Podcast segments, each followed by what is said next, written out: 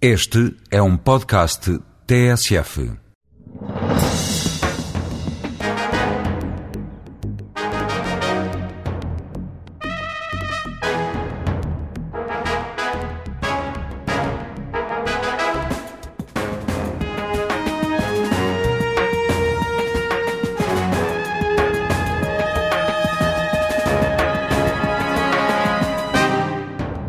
Presidente do Conselho de Administração da Opway é conhecido dos portugueses pelo futebol. Presidente do Sporting Clube de Portugal, lidera o futebol profissional leonino. Soares Franco é o convidado da TSF e do Diário de Notícias. Bom dia, Dr. Soares Franco. Bom dia. O chamado Projeto Roquete dominou durante 10 anos a atualidade do Sporting e foi nesse período que se chegou aos 255 milhões de euros de passivo e a esta situação em que o dia-a-dia do Sporting é escrutinado pelos bancos. Eu pergunto-lhe, não chegou à altura de desmistificar este período? Não é uma questão de desmistificar ou não desmistificar. Eu acho que eh, tem que se contar, e eu tenho procurado contar, eh, a verdadeira história de como é que o Sporting chegou, olha, não a 255 milhões, mas a 281 milhões de passivo. Eh, e prende-se fundamentalmente com duas variáveis. A primeira, resultados negativos. O Sporting perdia sistematicamente dinheiro há muitos anos. Mas tem a ver com, este, com esta construção do, do, do, do império empresarial que se revelou absolutamente uh, estéril. O, eu já lá ia, eu só quer dizer, vou ser mais sintético, porque nas entrevistas a gente tem que ser sintético. É assim, o Sporting nos últimos 20 a 30 anos perdeu sempre dinheiro na sua atividade corrente. Aliás, não é o Sporting, todos os clubes de uma forma geral, porque não teria havido bingos dados aos clubes se eles não tivessem perdido dinheiro, não tinha havido totonegócio, não tinha havido urbanizações, não tinha havido bombas de gasolina e concessões de bombas de gasolina. Isto mostra que esta atividade, uma atividade tem sido ciclicamente negativa. Ponto número um. Portanto, má, um contributo para o passivo do Sporting. Segundo contributo. É, não se pode construir nada, nenhum empreendimento, a partir de só com capital alheio. Não ter capitais próprios. E os clubes perdem dinheiro, as atividades perdem dinheiro, não têm normalmente capitais próprios. Portanto, o Sporting, com muitos outros clubes, pôs-se a construir uma, uma obra imobiliária constituída pelo Estado, pelos centros comerciais, pela academia, por todo esse conjunto, mas não tinha um único euro de capital próprio. Ora, se isto é possível fazer, fosse só possível fazer sem capital alheio, todos nós podíamos ser empresários e amanhã tínhamos e, sucesso. E a isso juntou-se uma má gestão desportiva, ou apostas arriscadas? Sim, sim, sim, sim. O Sporting teve anos de, uma, de má gestão desportiva, é preciso reconhecê-lo. E agora, o senhor não tem razão, grande razão de queixa dos sócios do Sporting. Deram-lhe luz verde para vender património, agora deram-lhe o ok para renegociar o Project Finance. Pergunto, isto é suficiente para tornar o Sporting uma equipa que possa umbriar com o Futebol Clube Porto e ser mais competitiva na Europa? Este o projeto de renegociação vai permitir, eh, cada ano que passe, de o Sporting poder introduzir mais competitividade na sua equipa. Portanto, não é de um dia para o outro que se pode aumentar exponencialmente a competitividade. Mas este ano vamos poder aumentar a competitividade da equipa relativamente ao, ao, ao ano passado. E durante os próximos cinco anos vamos poder, todos os anos, uh, incrementar a competitividade da equipa. Também é preciso que se diga, é preciso também que ela tenha sucesso. Só se consegue incrementar competitividade se se ganha. Se se ganhar, temos capacidade para investir mais. Já vamos à equipa do Sporting. Eu detinha-me agora na seleção portuguesa. A equipa, se o Solário quiser, pode jogar do meio campo à frente com Quaresma, Nani, Simão, Ronaldo. Uhum. Esses quatro jogadores juntos valem mais do que o passivo renegociado do Sporting atualmente. O que é que isso significa? Significa que são talentos que foram... Mal vendidos. Não, não, não, não, não, não, sou, não digo que sejam mal vendidos. Uh, se fosse hoje, uh, todos esses talentos teriam no Sporting uma cláusula de rescisão. E, e a única forma de, de, Foi o que falhou nessa altura? Não só o que falhou, eu acho que o, o Cristiano Ronaldo uh, foi vendido por 15 milhões de euros numa altura em que era um jogador por se afirmar o Quaresma e dei aspas, aspas, aspas. Quer dizer, qual é o, o problema que nós temos com os jogadores da formação? Eh, os jogadores da formação fazem normalmente os seus contratos como profissionais quando têm 16, 17 anos. E o máximo se consegue fazer, um contrato de um, um, jovem com 16, 17 anos, é de 4 anos, até porque nós não sabemos qual é o salto qualitativo que ele dá quando passa para sénior e para, para profissional. Se ele se revela um grande jogador aos 18 anos, eh, temos duas hipóteses. Ou se consegue renegociar logo ali o contrato por mais uns anos e posso segurar, ou se perde aos 18 anos. O Ronaldo foi perdido com o que é com 19 anos. Sim, mas, o, mas, o Quaresma, por exemplo, não foi readquirido quando podia ter sido. Não tínhamos dinheiro. Não tínhamos... No caso de Simão, é exatamente a mesma coisa? O caso de Simão é, é, provavelmente daria a mesma coisa. O Nani, mas sim. não sei se sabe, mas no caso do Simão, uh, o Sporting tem uma ação uh, judicial contra o Simão. E porque, ainda decorre.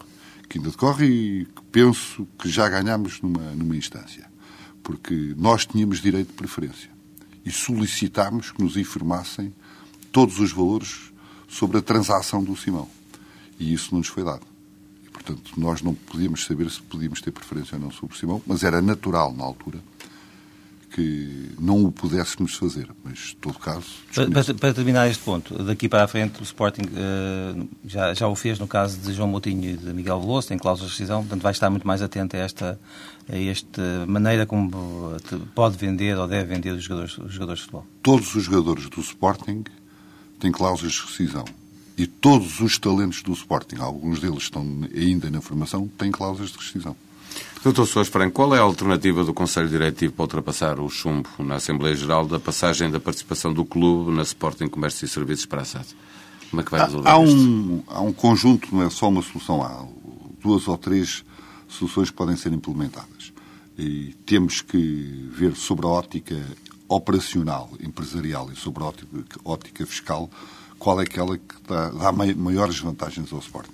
Só no decorrer da próxima semana é que vai ser possível uh, termos uma conclusão. Portanto, lá para a primeira semana, segunda semana de junho. Mas seguramente será ultrapassado este percalço de, que teve na, na Assembleia Geral. Uh, repare, quer dizer, uh, esta, todos estes temas que foram à Assembleia Geral com exceção desse de vender a sociedade, mas a gente podia ter feito tudo isto sem vender a sociedade. São temas que foram à Assembleia Geral, porque este Conselho de Diretivo entendeu que devia dar a voz aos sócios para se pronunciarem sobre uma coisa que era importante para o Sporting. Nós podíamos nem sequer ter, ter feito, feito uma Assembleia Geral, não era necessário. E, portanto, eu acho que se fez bem se fazer a Assembleia Geral e também cito hoje que o Conselho Diretivo está legitimado para fazer todo implementar o seu programa de reestruturação. O senhor quer aumentar o número de sócios, quer obviamente também aumentar as receitas. Isto só se consegue fazer uh, melhorando também a eficácia ao nível de, das vitórias no futebol. É verdade. Como é que isso se vai produzir nos próximos anos? Fazendo aquilo que é necessário fazer, que é investindo mais. O, o Sporting é, nesta altura, dos três grandes, o clube que menos investe no futebol. É o que tem o orçamento mais baixo, cerca de 50% do Futebol Clube Porto, 60% do Benfica. do Benfica. Não é possível uh, ter o orçamento que o Sporting tem hoje em dia e querer que o clube seja competitivo, não só em Portugal, como também na Europa, porque o futebol é cada vez mais uma competição europeia. O mundo é, do futebol é cada vez mais globalizado. E nós não podemos ter uma equipa só para jogar dentro de casa. Isso não é faz de um projeto, não faz parte de um projeto esportivo. Mas precisa de uma equipa mais competitiva, mas ao mesmo tempo tem que fazer nos próximos três anos 75 milhões de euros a vender jogadores para daí retirar 20% para ir amortizando eh, a dívida que, tem, que o Sporting tem.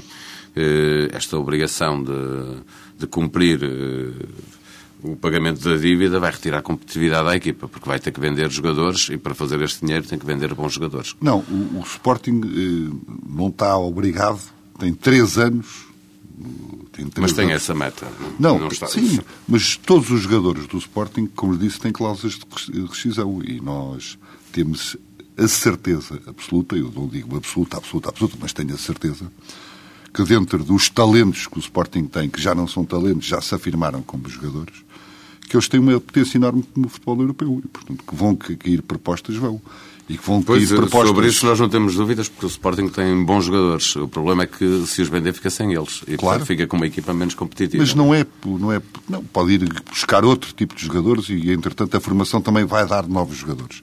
Mas não é possível você conseguir uh, ficar com os seus talentos quando o mercado europeu, europeu, paga 3, 4, 5 vezes mais que o mercado português. É completamente impossível. Disse há pouco que o Sporting precisava de mais, de mais orçamento para ter melhor equipa.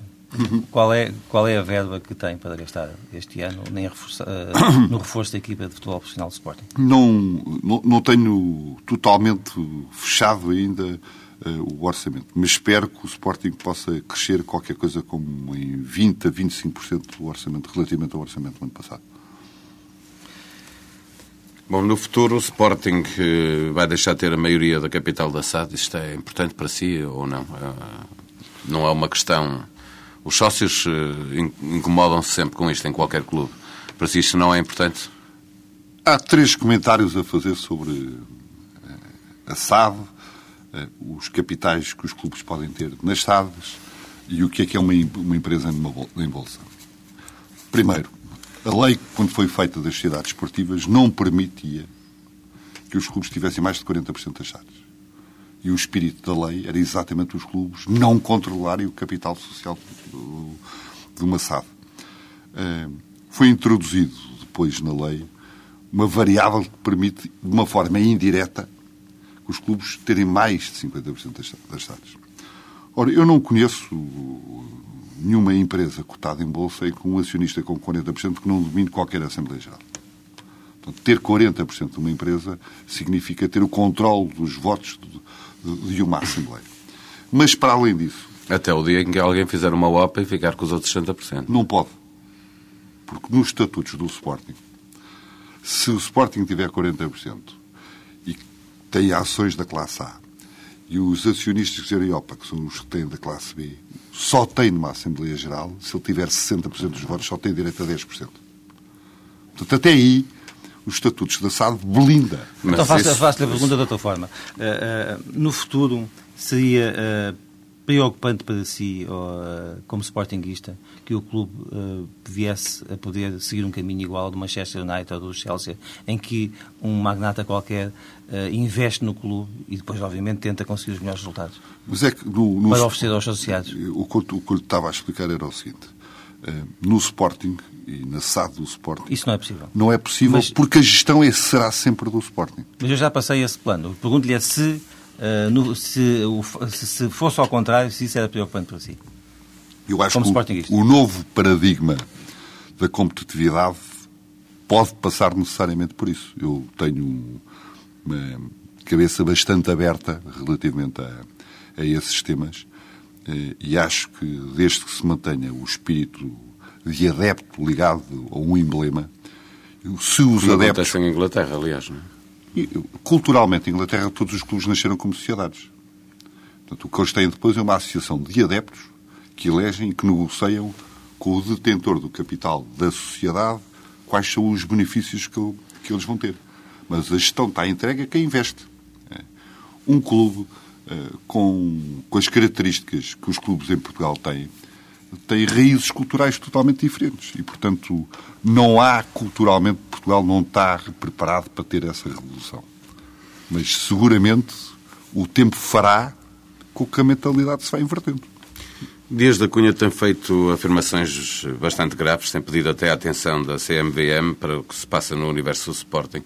Até quando se manterá sem responder a, a público de forma veemente e clara? Não, em questões, em questões pessoais, nunca responderei. Uma questão de princípio, de formação, de educação. Mas há questões uh, pessoais aqui? Ah, quando uma pessoa diz que alguém o traiu e que é mentiroso, é, são classificações isso, de caráter em termos pessoais que eu não comento.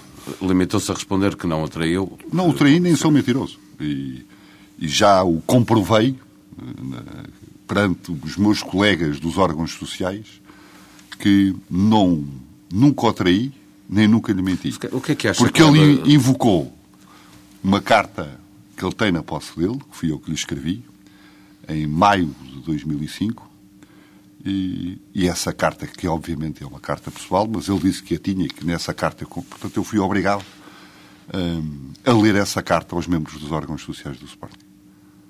E essa carta comprova efetivamente que eu nunca o podia ter traído, nem nunca lhe menti. O que, o que é que acha que leva Dias da Cunha eh, a fazer-lhe uma oposição tão, tão dura? Não, o, que é que, o que é que se passou? não, não sei o que é que se passou. Uh, o, doutor Dias da Cunha, relativamente a esta direção, uh, tomou um partido ou uma posição de oposição, fundamentalmente quando foi da venda do, do património.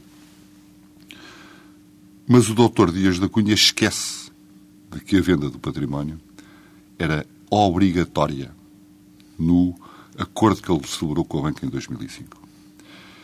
E está farto de invocar que tinha um negócio melhor do que aquilo que nós fizemos.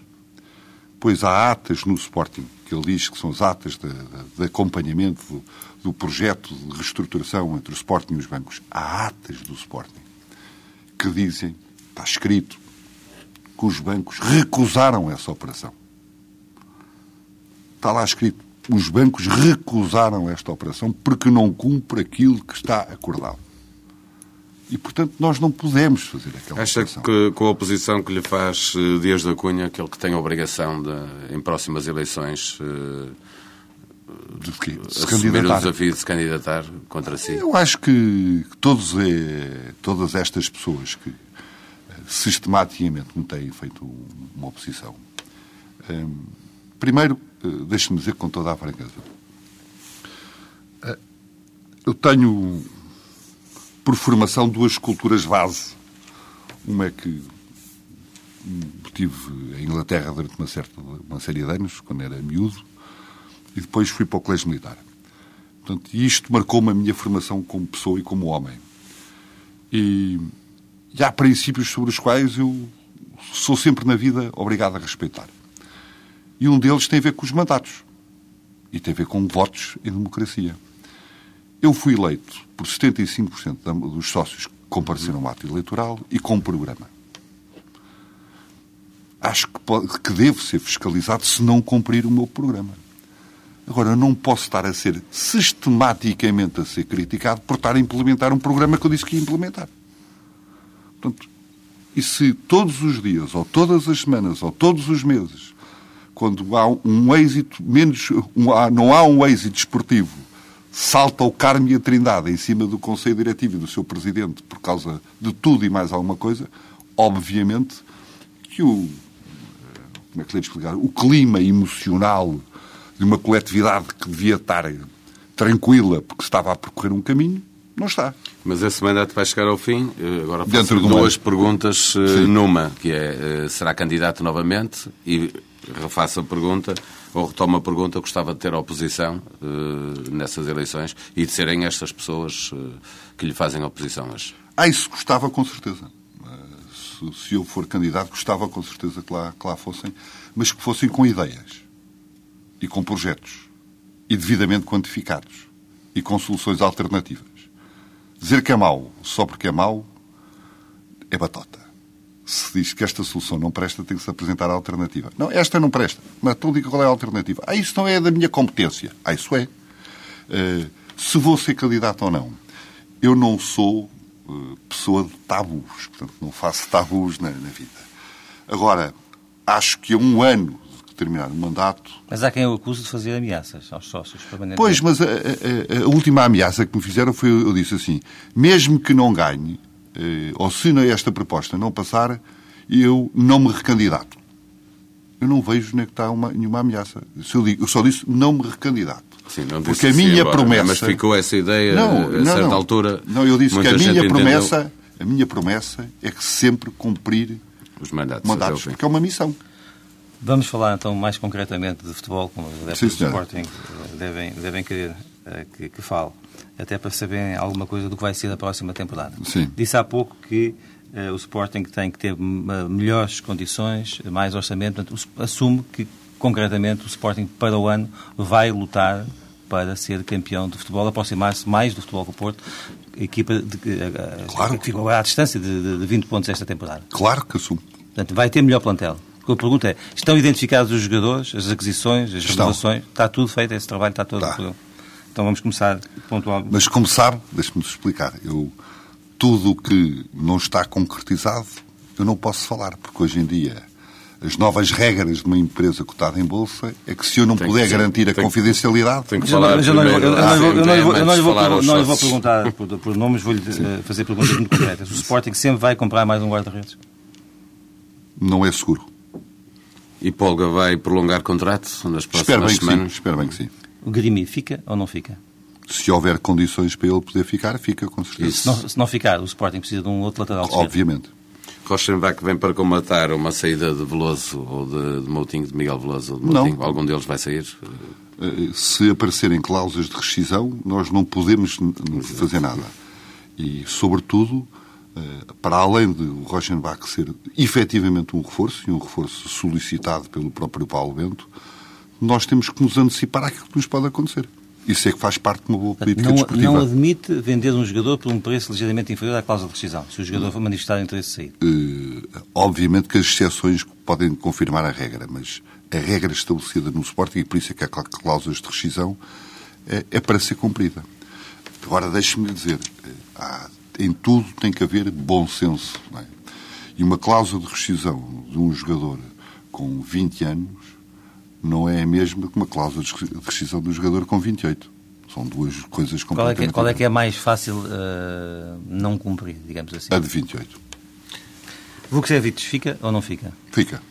E vem mais um avançado, além dos quatro que a Sporting já lá tem. Derlei, Lietzen, Tiui e e Jaló. em princípio virá. Eh, um nome eh, do futebol mundial ou um- mais um jogador, digamos, para apostar? eu acho que, que vamos dar uma, uma, uma boa alegria ao- aos sportinguistas. Se conseguirmos contratar quem nós pensamos e que está num, num leque que já está devido a, a estrada já está Mas estreita. já jogou em Portugal? Diga? Já jogou em Portugal? Não, quando desviar o jogador vem. Mas há negociações, quer dizer que há negociações. Ah, obviamente. O lugar de defesa de direito está fechado, visto que Pedro Silva é um Tá, jogador tá, tá, tá. mantém-se o Tá, Pedro tá. Silva e fica Pedro Silva e Abel. Sim. Se me perguntarem uma coisa, se gostava e se será possível um dia ter Figo no Sporting num cargo de direção como tem hoje o Benfica com o Rui Costa. O, eu não posso comparar daquilo que eu conheço, não consigo comparar o, o Fico com o Rui Costa. Acho que são pessoas completamente diferentes, personalidades com- completamente diferentes. Já agora quem é que conhece melhor dos dois? Eu não conheço nenhum, nenhum bem, conheço, mas conheço os dois pessoalmente. Mas aquilo que, que a minha sensibilidade me diz é que são pessoas, e pelas as carreiras que fizeram, a forma como, como estão na, até na, na vida. Deixe-me descodificar. Acha que Rui Costa é mais benfiquista do que Fico Sporting? Não, não, não, não. O que eu digo é que acho que, o- que o- Figo. Mas apetece para um cargo diretivo. ele tem um projeto empresarial próprio. Dizer, eu acho que a gente não se pode iludir sobre essas coisas e dizer eu sou um grande sportinguista porque adorava ter o, o Figo no Sporting. Mas eu não digo isso porque eu olho para o Figo e vejo que ele tem um projeto empresarial próprio. Portanto, eu gostava que ele tivesse no Sporting. Não sei se o Figo estava a estar no Sporting sem ser a pilotar o Sporting. Isso é outra coisa completamente diferente. Então, se fosse assim, ele para estar no Sporting não podia lá estar eu. Exatamente. Mas eh, como jogador, ainda como jogador, ele queixou-se de que nunca houve a possibilidade de regressar, nunca foi requisitado esse, esse regresso. Sim. O que é que isso quer dizer? Quer dizer que em tempos muito anteriores ao meu, digo eu, porque quando eu entrei para presidente do Sporting, já o Figo estava no limiar, na reta final da sua carreira, e com condições eh, contratuais, quer dizer, impensáveis para o Sporting, mas digo que em tempos anteriores, O Rui Costa perdeu dinheiro para vir jogar para o se Benfica. calhar o Figo também teria feito um sacrifício para vir para o Sporting, não sei. Disse há pouco que o futebol eh, passa cada vez mais pela Europa. Eh, julgo que há pouco tempo ouvi falar sobre eh, as virtualidades de um campeonato ibérico. Ouviu, ouviu. Gostava de que o Sporting estivesse nesse tal campeonato ibérico para aumentar as receitas. Gostava. Acho que, que o futebol em Portugal tem duas brechas muito grandes. A primeira prende-se com a dimensão. Nós somos um mercado de 10 milhões de habitantes e, em termos internacionais, competimos com Espanha, Inglaterra, Itália, Alemanha, França. Tudo países com 50, 60, 70, 80, 90 milhões de habitantes. Portanto, há um problema de dimensão e receitas. O Sporting tem 10, os espanhóis têm 50, os ingleses têm 70. quer dizer, Não há capacidade competitiva em termos de dimensão. Mas nos países que têm a nossa dimensão, a Bélgica, a Holanda, a Suécia, a Dinamarca, a Finlândia, nós temos um terço da riqueza deles. Portanto, temos um problema de riqueza e um problema de dimensão. Mas acha que os clubes em Portugal devem dar passos nesse sentido de, de lutarem por esse campeonato ibérico? Eu acho Faria sentido do Sporting, Benfica e o Porto, sobretudo estes? Uh, Eu acho que junto, do, junto, junto da Liga, o fazer um campeonato ibérico, ou começar por uma taça de Liga Ibérica, por exemplo, é um projeto que a Liga devia agarrar nele e tentar promovê-lo.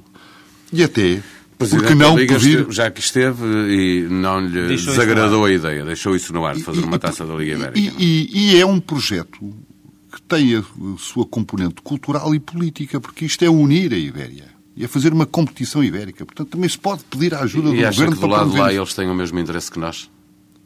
Acho que podem ter. Acho que podem ter. Não vejo razão nenhuma para não ter. Há aqui É. também um mercado que também lhes interessa a eles. é? E interessa estreitar os laços. E, e vir aqui. E, e ganhar que- capacidade competitiva aqui. Vender o, o seu produto, as suas marcas. Entrar neste mercado. Ter uma competição todos os anos regular. Em que se visita mais um país, que é mais uma zona de Espanha, para vários clubes de várias zonas de Espanha. Eu acho que é um projeto interessa- interessantíssimo. Portanto, e mas- cheio de, de vitalidade e de vigor. Mas cuja estratégia deverá passar pelo passo a passo, portanto, a, a competição. Não, não. Eu, eu não gosto nada de, de não jogar na primeira divisão. Sabe que eu, eu, eu tenho, como sabe, uma empresa que trabalha na área da, da construção e acho que quando a gente se internacionaliza não pode ir jogar para a segunda divisão. Porque se a gente for para jogar para a Não, segunda digo divisão... passo a passo, no Não é sentido de, na de primeira, começar, de começar com, digamos, uma, uma, uma super taça ibérica e, e- fazendo esse caminho sim, nesse sentido. Acho que o primeiro grande objetivo é fazer uma, uma taça da Liga Ibérica. Isso já era um, esse é que tem que ser o primeiro grande objetivo. Com nove clubes, com 12 clubes, é indiferente. Tem, tem que se criar essa taça da Liga Ibérica. E a partir daí começa-se a desenvolver e a estabelecer relações entre as pessoas. O Sporting tem sido cauteloso a comentar os processos apito dado e apito final, ao contrário do Benfica. Porquê? Porque eh, nós entendemos que quando o processo é entregue à, à Justiça, nos deve- devemos ser reservados e esperar que a Justiça funcione. Eh, E eu acho que a Justiça demorou muito tempo a funcionar, mas está a funcionar.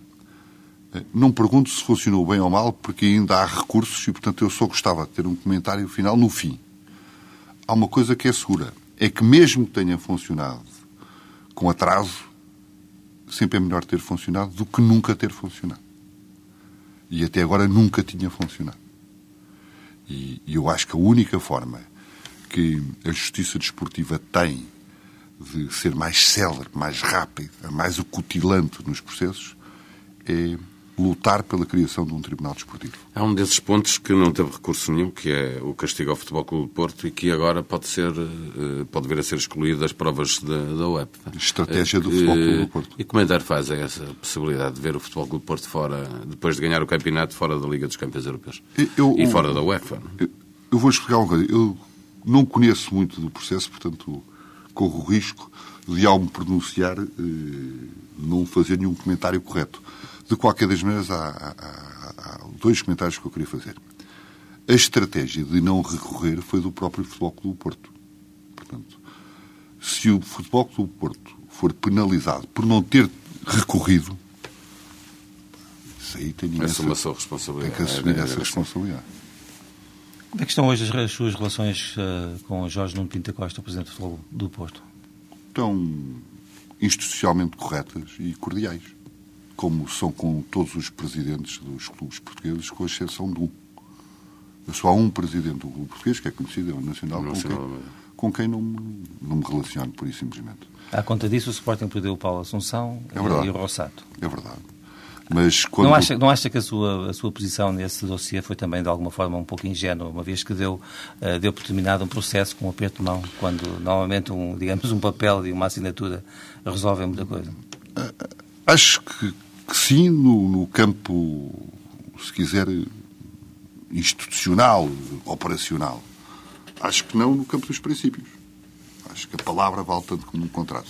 Eu, todos os contratos que celebrei até hoje na minha vida serviram só para ir para a gaveta. Porque no dia em que nós tivermos que tirar o contrato da gaveta para o pôr em cima da mesa é porque alguma coisa está muito mal. Eu tenho por princípio nesse, que a palavra... Nesse caso estaria muito bem, porque os jogadores tinham sido do Sporting. e tem toda a razão. E tem toda a razão. Deixa-me voltar atrás ao, ao apito final só para lhe perguntar se, se foi ouvido no, neste processo ou Não. se algum dirigente do Sporting foi ouvido no âmbito deste processo. Não. eh, olha, no outro dia li no, no jornal que ia chamada a, ser, a depor. Eu disse, eu chamada a depor, mas por carga d'água. E depois li mais abaixo que ia ser chamada a depor porque tinha sido candidato a vice-presidente da Federação numa lista com o Luís Duque.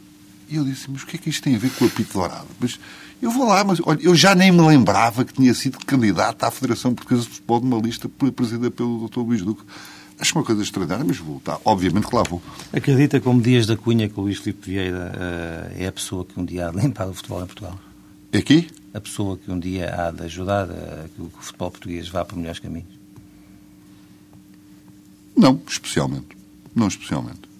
Eu tenho uma relação cordial com, com o Sr. Luís Filipe Vieira, como Presidente do Benfica, mas não concordo com muitas posições que o Benfica tem tomado nos últimos anos e posições que eu acho eh, que não contribuem muito para a estabilidade eh, do futebol nem para a sua transparência. Uma ou duas, para muito sintético. A transferência do jogo do, do Estoril Benfica para o Algarve é um exemplo claro. Porquê que isso nunca foi investigado no processo? Não pergunto, eu não... Acha que não- ainda pode vir a ser, eh, agora Não. que começou, agora que se abriu Não. a caixa de Pandora? Não, porque não. Há, há- há várias maneiras de, de, de fazer pressão, não é? Mas ali combinou-se uma série de coisas. É- é- Era um, era, ora, esse era um assunto típico que tinha que ser tratado com a maior das transparências. Sabe porquê? Porque havia o, o presidente do Benfica que era do Benfica. O, o- o presidente do Estoril, ou da SAD do Estoril, era do do Benfica. Benfica. E o diretor executivo da Liga era do Benfica. Se isto não tivesse tudo clarinho, feito pelos regulamentos, pelos estatutos, sem a menor dúvida, obviamente que deixa suspeitas. Porquê é que o Estoril quer ir jogar ao, ao Algarve? Porque vai fazer mais receitas. Mas, mas, mas explique-me, o senhor foi presidente do Estoril, porquê é que, porquê é que acha que um clube como o Estoril eh, pode ter aceito ir jogar ao Algarve? Não faço a mínima ideia. Tenho que perguntar a eles, e eles não têm com certeza uma, uma razão para além daquela que disseram que é porque vão ter mais receitas. Mas retira capacidade competitiva e se retira. E o Benfica não ir jogar no, no, no- no estádio António Coimbra da Mota também retira capacidade competitiva ao Estoril. E, portanto, eu não, não acho que, a partir daí, que as regras não, têm, não tenham Sendo sido... que o jogo era importante para decidir um título, ainda por cima.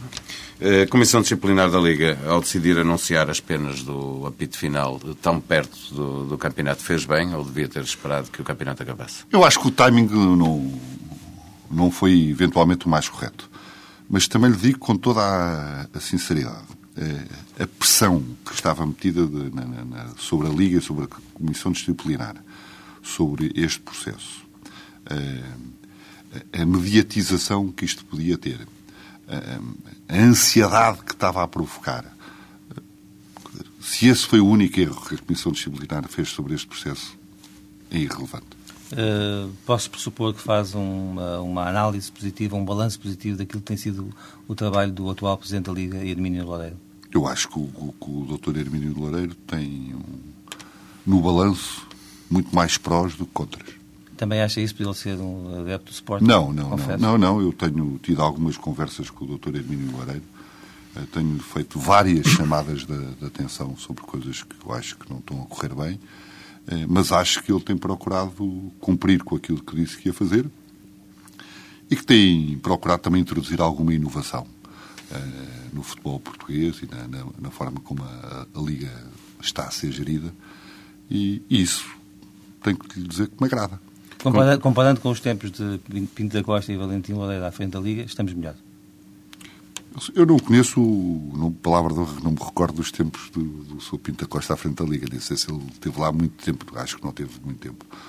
Relativamente aos tempos do, do, do, do meu jovem Lintileiro, sobretudo os últimos, incomparavelmente melhor. Concorda com a proposta de proibir a participação dos clubes que tenham salários em atraso aos Totalmente. seus jogadores? Totalmente.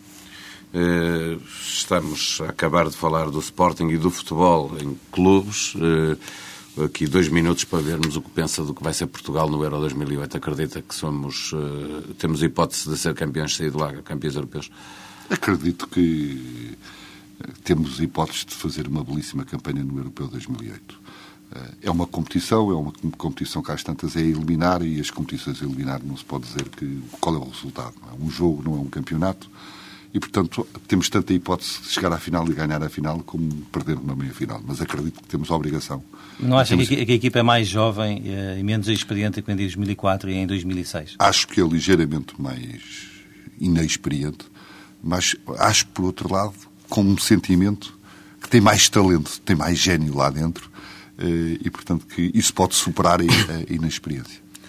Doutor Soares Franco, abrimos aqui uma janela informativa para conhecer melhor Soares Franco para lá do futebol. É presidente do Sporting, mas é também empresário. Está pessimista com o caminho que segue a economia portuguesa e internacional? Estou muito preocupado com o, com o que está a passar hoje em dia no mundo. Acho que nós temos uma, uma crise energética, uma crise financeira e uma crise alimentar. Julgo que o mundo nunca atravessou estas três crises ao mesmo tempo. Por outro lado, estou convencido, é o que me diz a minha sensibilidade, é que o preço do petróleo não vai baixar nos próximos tempos. Pelo menos até às eleições norte-americanas? Para lá disso. Eu acho que vamos ter os próximos anos com o preço do petróleo muito alto. Mas acredita Isso que a economia vai... pode recuperar, começar a recuperar no final Isso... do ano ou o próximo não, ano não, pode até ser pior do que este? Não, acho que pode, olha, acho que pode acontecer as duas coisas. Pode ser pior e pode começar a recuperar. Mas deixe-me só dar dois dados. Eh, li no outro dia, com alguma preocupação, dois dados importantíssimos. Que na linha de Sintra, os comboios de Sintra, o tráfego de passageiros aumentou no primeiro quadrimestre 17%. A crise não tem só coisas más, porque andar transportes públicos é bom, não é? E bom. aquilo que o Governo eh, vai pagar pelas passagens virtuais nas CUTs vai ser menos 100 milhões de euros no, no ano 2008. Isto significa muito Significa que, de facto, as famílias portuguesas estão cada vez a ter menos dinheiro e põem a equação não andar de carro. E para além dessas três crises mundiais que falou, temos também a nossa crise orçamental. Acha que isso impede que, tal como uh, gostaria que acontecesse o Dr. Mário Soares, que o Governo possa apostar em políticas sociais de ajuda às pessoas que neste momento têm mais dificuldades na cidade portuguesa? Acho que pode, mas acho que o Governo está consciente, este Governo, pelo menos, está consciente de que tem que eh, contribuir para o crescimento da economia. E isso implica ter. Não há nenhuma economia do mundo que consiga crescer a ritmos eh, superiores a 1, 1,5% se não tiver um programa de, infra, eh, de investimento em infraestrutura. E o Governo está consciente disso, está a lançá-las. E esse investimento em infraestrutura é um, é um fator multiplicador da economia. Mas temos uma, uma candidata à liderança da oposição, a doutora Manuela Ferreira Leite, a dizer que é preciso fazer opções. Hoje mesmo ela dizia que, que era eh, preciso optar entre ter menos infraestruturas, portanto, o plano de infraestruturas do governo diminuir um pouco para poder acudir o, eh, socialmente. O governo, o governo português praticamente não gasta um euro no desenvolvimento dos programas de infraestrutura, porque são todos em parcerias público-privadas. E recordo que se hoje a economia espanhola teve um superávit do 1,5%, foi, entre outras coisas, que soube ir a Bruxelas aproveitar os fundos que Portugal não aproveitou. É filiado em algum e, portanto, e, portanto, e, portanto, eh, eu que pertenço a esta área da construção e das infraestruturas, e sou presidente da associação da ANEOP, tenho comigo uma série de colegas que estão comigo na, na, nessa direção. Estamos inteiramente à disposição de quem quer que seja para debater esse tema em público. Mas acha que é possível uh, um, um, programa de obras públicas? De infraestruturas, de infraestruturas públicas. E, e, ao mesmo tempo, acha que não há condições para uh, haver mais políticas sociais de apoio aos é mais pobres. Se houver uma política de infraestruturas, há crescimento económico. Se há crescer, e acha, que isso, isso basta, acha que isso basta? E nós temos que ter essa preocupação social. Isso não, não há nenhuma sociedade. Isso não, isso não será uma visão mais própria do empresário, de um patrão?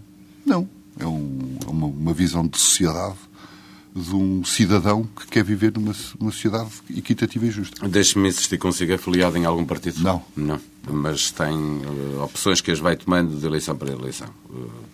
Sim, de uma forma geral. Hoje em dia devo dizer que não acho que haja grandes diferenças ideológicas desde a esquerda moderada até à direita moderada. Faz falta alguma, algum movimento, algum partido para, digamos, dar mais sal à política portuguesa?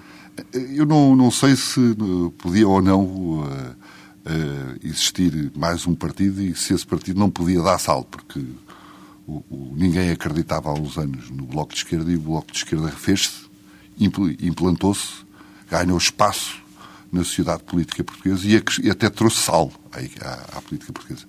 Hoje em dia perdeu-se, uh, já não está na moda fazer partidos, agora o que está na moda é fazer movimentos dentro dos partidos. Uh, e isso é os partidos dentro dos partidos, que é uma coisa que a mim me faz a maior das confusões. O senhor não tem partido, mas, uh, digamos, ideologicamente, onde é que se situa? Na, no centro-direito? Tem afinidades com Pedro Santana Lopes no, em termos clubísticos, não tem em termos políticos? Não, não tenho afinidades políticas com nenhum político em especial, porque não, não me sinto ligado a nenhum político em especial. Aliás, tenho até uma. Eu tive uma experiência política na minha vida porque eu fui presidente da Assembleia Municipal de Cascais, uhum. num movimento de independentes que se candidatou à, à, às eleições da Câmara Municipal de Cascais. E a minha eleição para a Assembleia Municipal de Cascais foi quem retirou a maioria ao Partido Socialista em Cascais. E eu acabei por ser o fiel da balança como presidente uhum. da Assembleia Municipal de Cascais relativamente. E em, resposta à minha pergunta, que foi? Ideologicamente situa-se mais ao centro? Sinto mais, sinto, sinto, sou francamente mais um liberal, embora um, um, liberal com uma boa visão, de, penso eu, de, social da sociedade. E em casa também é liberal, ou seja, deixa que os seus, os seus filhos eh, não sejam, não, sejam, não sejam do Sporting? Os meus filhos do, não, já não, não, são do Sporting, só a minha filha que é do Sporting, mas uh, os meus netos já não, eu só tenho um neto, nasceu há 15 dias, e desde a primeira hora que é o António do Sporting. Que é o António do Sporting. E depois o resto é do Benfica, é? Os meus filhos são todos do Benfica, mas eles têm razões para ser do Benfica. O, o, o meu sogro uh, foi presidente do Benfica, a minha mulher era. A minha, ex-mulher era, era sócia número um do Benfica, portanto, ou sócia vitalícia número um do Benfica, portanto, eles têm umas grandes raízes clubísticas dentro de casa. Gosta de cozinhar? Sabe cozinhar? Eu sei cozinhar algumas coisas. Eh, sou um ótimo gastrónomo, gosto imenso de comer. Sou vivo mesmo para, para comer, não é? Vivo para comer coisas que me apetecem. Portanto, sou capaz de fazer quilómetros para ir comer um determinado prato a um determinado sítio. Sou capaz de encomendar um determinado prato para trazer para casa porque eu gosto, aprecio imenso a gastronomia. E é supersticioso ou não?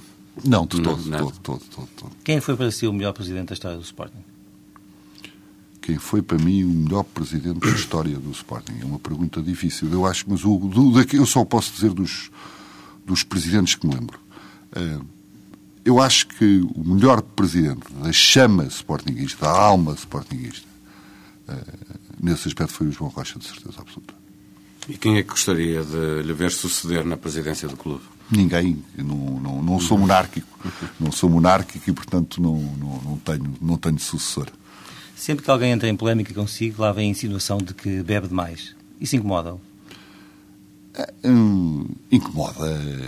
Incomoda-me, publicamente incomoda-me, até porque, olha, vou dizer com toda a sinceridade, acho que ninguém me viu nunca em público numa situação menos própria.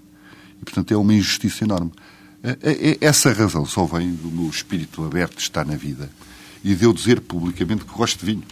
E é verdade, eu gosto de vinho. E, e gosto mesmo de vinho. E por gostar de vinho, bebo vinho.